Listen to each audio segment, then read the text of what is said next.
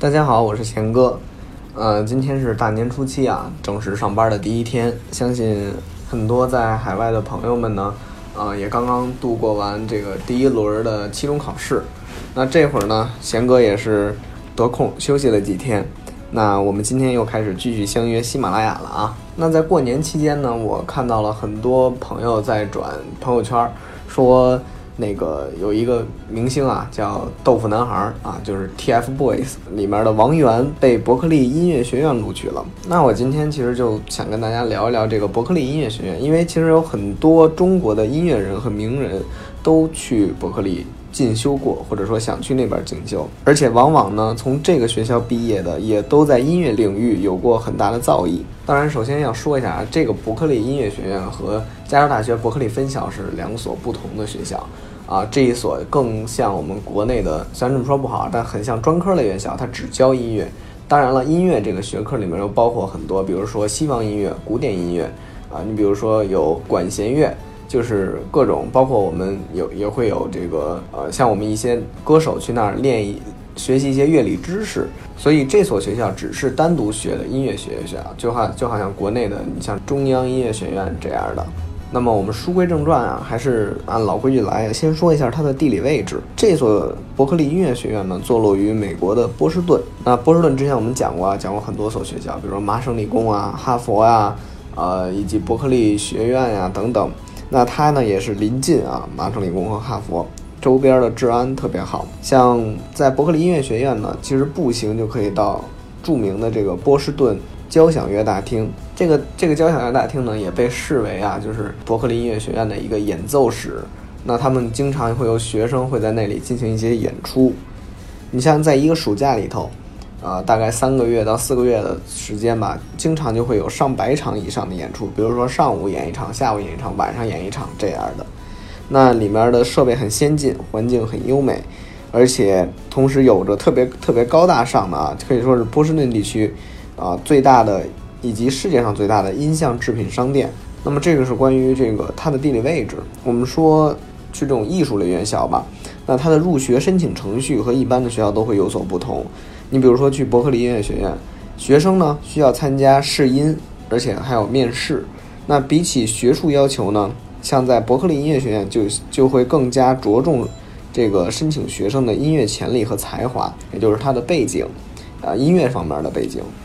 尽管呢，他会更偏向于艺术，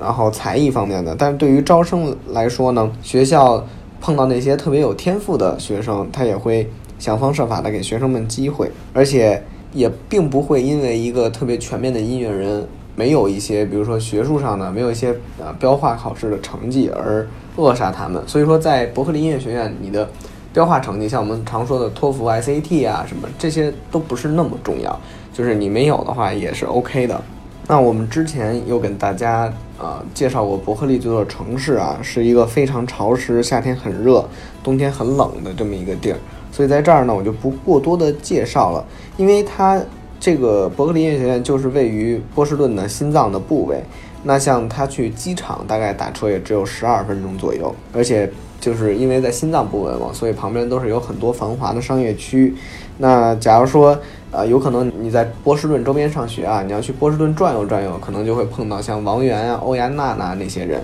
当然了，我们说到这些校友啊。呃，也不止这几位有名的。你比如说，王力宏，他就是伯克利音乐学院的；你比如说鸟叔啊，也是伯克利音乐学院毕业的；以及啊，可能去年那会儿比较火的一个电影叫《前任攻略》，主演于文文，也是一个特别非常有才华的一个女艺人。那她也是在伯克利音乐学院的。那其实就连张杰啊，当时也去伯克利音乐学院做过访问学者啊。当时，但是当时去了几个月，并不是以一个学生的身份。所以说，在伯克利音乐学院不仅是音乐天才的摇篮，也是全世界音乐家的圣地。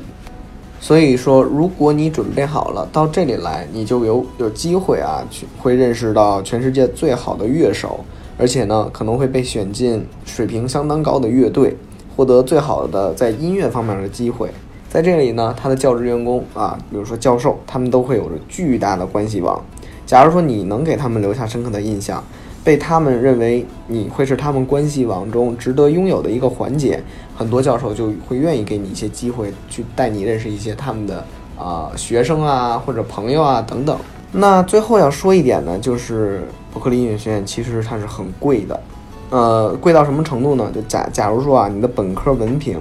啊、如果是一种就是提前毕业啊，最快的速度拿下，假如啊、没有拿到奖学金，然后一年呢上三个学期，就相当于你的呃秋季、春季以及夏季夏校你都要上，就是比如说啊、就是你开始上学就一直不休的那种状态，你可能最快最快也只能是两年半毕业。那么之前我有一个学生在那里上学啊，我也在做这期节目之前问了他一下，就是算上所有的学杂费，啊、住宿以及全年的食堂费用，就他这么一趟下来，两年半的时间，花了大概二十三万美元。当然，他们那个学就是学费是跟你一个学期修修多少课、修修多少学分是没有关系的。也就是说，你两年半要花二十三万美元，呃，这个数字其实相对来说不是一个特别小的数字了啊、合下来的话，一个学期可能到七万到八万美元。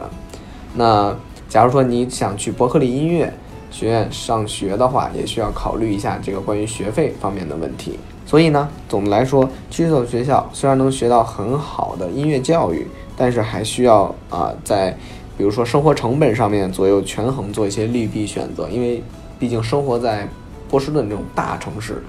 呃，还是很贵的成本。好了，那今天就跟大家介绍到这儿。如果大家有什么问题，可以加贤哥的微信啊，可以跟我们交流一下。我的微信就在那个喜马拉雅上面有所显示。当然了，同时大家可以关注贤哥的公众号“贤哥侃美国”。好，那今天就到这儿，我们下期再见。